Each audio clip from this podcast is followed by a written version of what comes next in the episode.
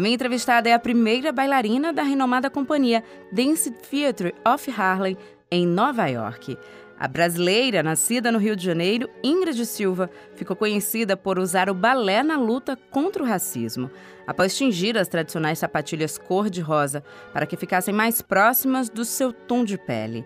A ação, que parece simples, é carregada por significados e contempla a diversidade negra. Obrigada, Ingrid, por atender a Educadora FM. Muito obrigado pelo convite, estou muito feliz de estar aqui hoje. Infelizmente, né, como a gente falou, a diversidade negra, a gente ainda tem dificuldade dentro da arte de alguns setores. E sua carreira ela acaba começando ali, né, na sua cidade natal, óbvio, no, Rio, é, no estado do Rio de Janeiro, é, dentro de um projeto social, e aí você parte, né, para Mangueira. É, como é que ser hoje a pessoa que transforma a vida de outros jovens? Olha, para mim é uma gratidão muito grande poder ser essa pessoa hoje em dia é de uma responsabilidade enorme. É, nunca me imaginei estar nesse espaço, né, promover esse espaço tão é, organicamente e ser essa referência. É, eu fico muito feliz pelo carinho do público, eu fico muito feliz é, de toda a repercussão que a minha história tem tomado. Quando é que a Ingrid bailarina abre espaço para a Ingrid ativista ou elas nunca foram diferentes, distintas? Elas sempre andaram juntas mesmo? É, eu posso dizer que eu conheci, né, me identifiquei com a minha negritude, é, chegando nos Estados Unidos através de uma transição capilar aonde eu me conecto com a minha ancestralidade, eu me conecto com quem eu sou no mundo, que espaço que eu ocupo. Através desse empoderamento, eu me conecto com o meu lado ativista, né? E penso na importância da diversidade em todos os espaços que eu ocupo. Assim como no balé, sua trajetória, né, enquanto ativista, é exaustiva, né, cheia aí de repetições. E o lançamento do seu livro faz parte desse passo é, com relação ao, ao combate ao preconceito? O lançamento do meu livro, na verdade, é um sonho que eu já tenho há muitos anos, né? Primeiro eu queria ter lançado o livro infantil e depois a biografia, mas a gente acabou optando pela biografia primeiro e depois o infantil. É, me identifico muito com a minha própria história, a história, é a história brasileira, né? De, de um povo que luta muito, é, tem esperança, quer ter inspiração, que é tão importante, quer crescer, quer poder cultivar e fazer com que essas coisas é, sejam importantes. Eu acho que esse livro representa muito mais do que somente um livro.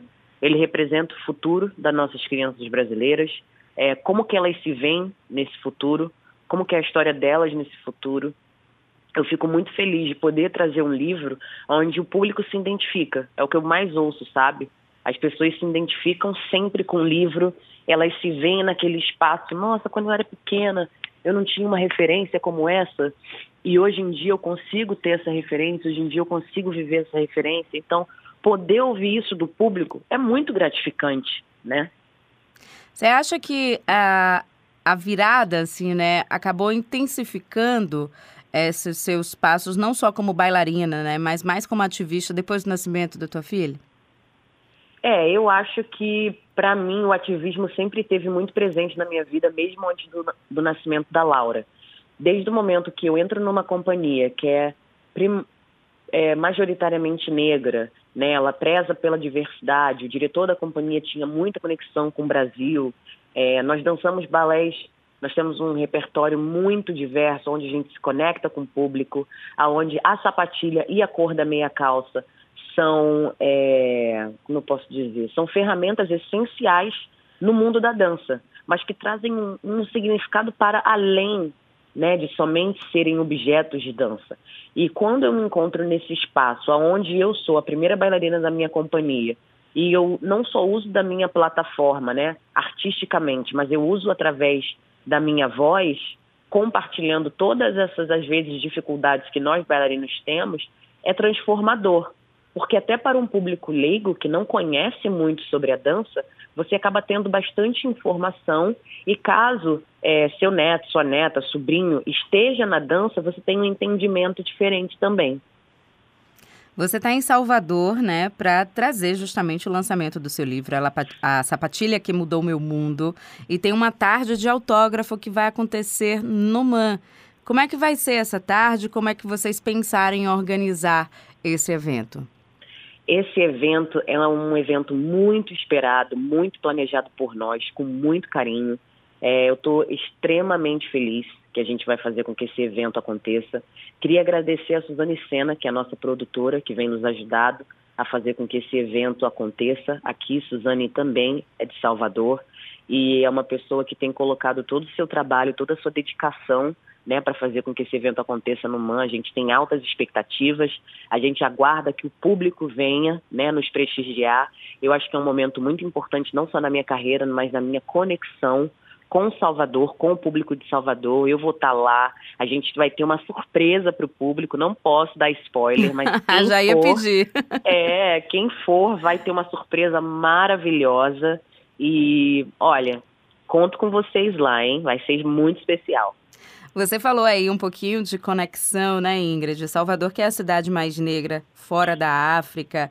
É, como é que você pensa né, nessa conexão com a capital baiana, que é tão, tão rica né, de ancestralidade, é, da diáspora africana? A gente traz não só na cor da pele, mas no jeito, na música, na dança. É, como, qual você já tinha vindo a Salvador? Uma curiosidade, qual é a sua relação aqui conosco?